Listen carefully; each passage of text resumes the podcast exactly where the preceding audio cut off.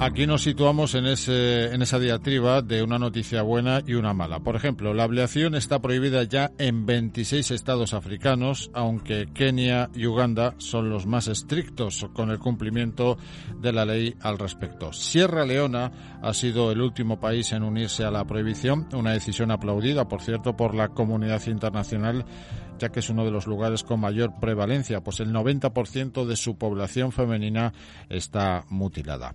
Aún así, más de 200 millones de niñas y mujeres han sufrido la mutilación genital femenina en 30 países de tres continentes, principalmente el africano, aunque en la actualidad una niña tiene un tercio menos de probabilidades de sufrir la mutilación que en el año 1997. Sin embargo, todavía hay 54 millones de menores que tienen probabilidades de sufrir la mutilación hasta el año 2030. Una práctica bien concentrada y localizada en 29 países de África y de Oriente Medio, pero también es común en algunos países asiáticos como la India, Indonesia, Irak y Pakistán, así como entre algunas comunidades indígenas de Latinoamérica, caso de la Emberá en Colombia.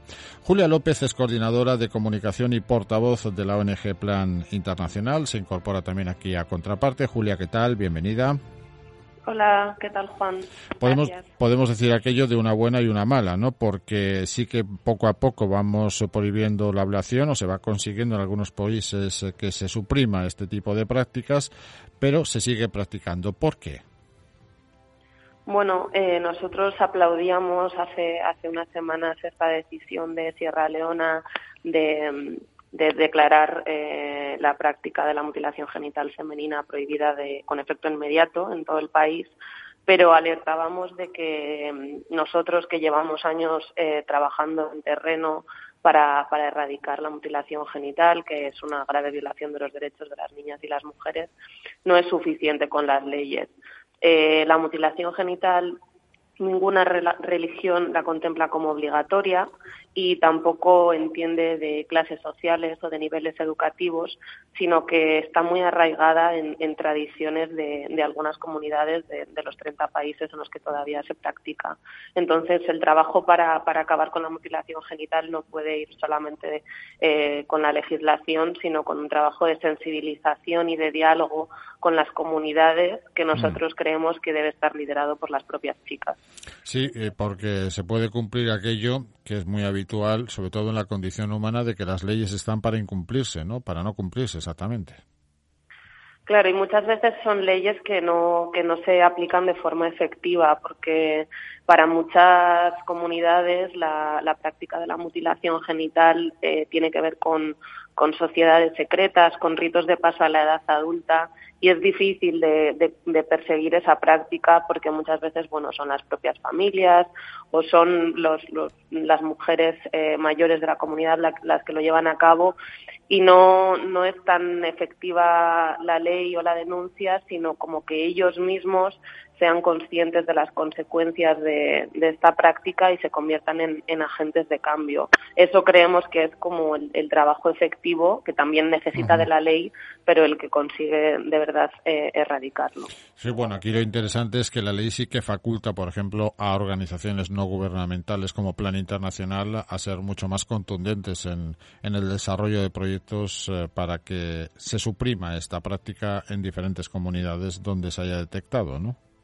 Claro, lo que a nosotros nos permite y nos impulsa es a trabajar en proyectos que llevamos desarrollando ya muchos años y que, y que bueno, que, que son efectivos porque ya hay muchas comunidades de países en los que trabajamos que se han declarado libres de mutilación genital femenina en ceremonias en las que toda la comunidad los padres y las madres, los niños, eh, los líderes religiosos y tradicionales se comprometen a ellos mismos acabar con la práctica y no, no, que no vuelva a ocurrir. Entonces, bueno, es un cambio lento, pero, pero creemos que, que bueno, si, se ponen en marcha las medidas necesarias y los recursos suficientes, quizá podamos conseguir ese objetivo que, nos marcamos en los ODS de, de, acabar con la mutilación genital para 2030. Y Julia, ¿qué lleva a unos países a abolir la práctica de la ablación y a otros no?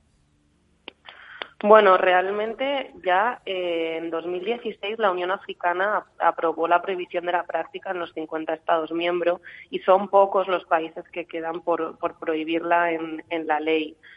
Eh, como decimos, es difícil porque, porque tiene mucho que ver con tradiciones muy arraigadas y se considera muchas veces normal. Nosotros creemos que la mutilación genital se basa en unas relaciones desiguales de poder entre géneros que, que, al final lo que pretende es controlar la sexualidad y el cuerpo de las niñas y de las mujeres. Entonces, claro, mientras no cambie esa percepción y esa mentalidad sobre el papel y el rol de las niñas y de las mujeres en, en esas sociedades, será difícil cambiarlo, aunque existan las leyes.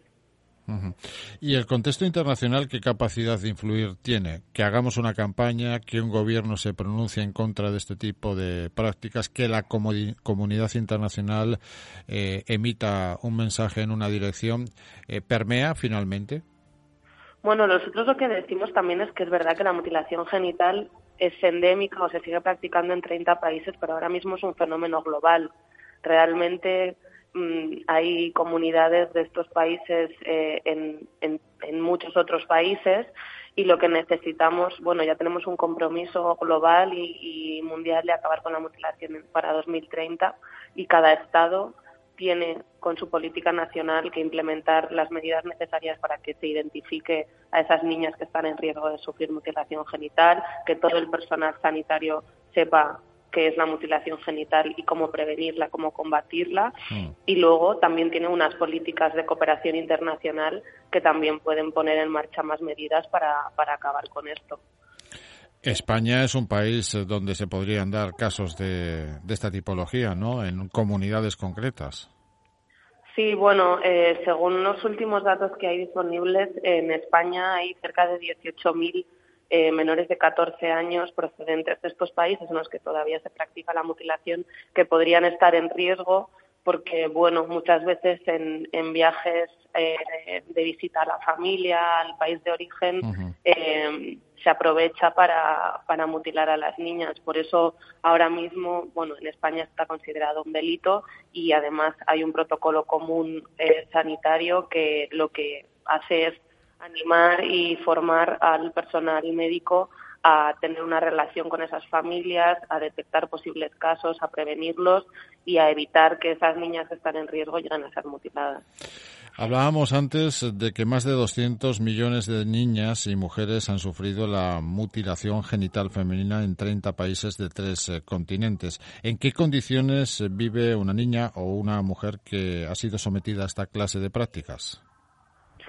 Bueno, las consecuencias de la mutilación genital femenina son, son muchas y, son graves, porque, bueno, eh, en cualquier caso, lo primero es las posibles infecciones que, conlleva la propia práctica eh, según las condiciones en las que se, en las que se realice. Después a lo largo de la vida de la mujer puede derivar en otras complicaciones, bueno, pues dificultades para, para el parto, para tener relaciones sexuales con la menstruación. Muchas veces en esos partos se pone en riesgo la vida de la madre o del bebé, mujeres que después desarrollan fístula y que tienen consecuencias para toda su vida. En, en cualquier caso también es, es eso, es una mujer que, que su cuerpo ha sido mutilado y, su sexualidad no, no, no, va a poder eh, vivirla de forma libre ni disfrutar de su cuerpo. Entonces, creemos que, tiene unas raíces muy profundas en, en la desigualdad de género y, y, en, y en una forma de control sobre las mujeres. Sí, desde luego, una práctica de opresión y de sumisión absoluta. Bueno, ¿eres optimista en alcanzar ese objetivo de desarrollo sostenible número 5 que habla de la igualdad de género y, por tanto, de la eliminación de todas las prácticas nocivas, caso del matrimonio infantil, precoz y forzado o la mutilación genital femenina?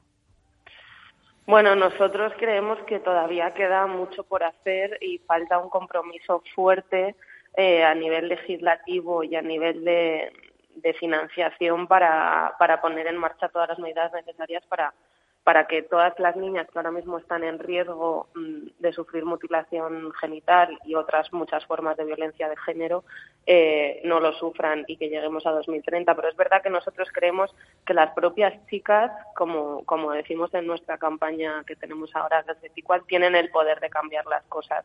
Nosotros hemos comprobado que cuando ellas conocen sus derechos, eh, son quienes pueden defenderlos y quienes convencen a su entorno de que, de que ese cambio es posible. Así que, bueno, nosotros a través de, nuestros programas lo que estamos intentando es que, que estas chicas adolescentes de, de hoy en día sean la generación del cambio.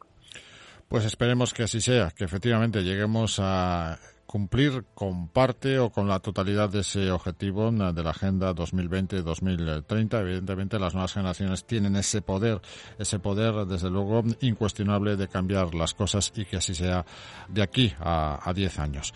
Julia López, coordinadora de comunicación y portavoz de la ONG Plan Internacional. Gracias por atendernos. Que haya, Muchas gracias. Que haya una buena campaña. gracias. gracias.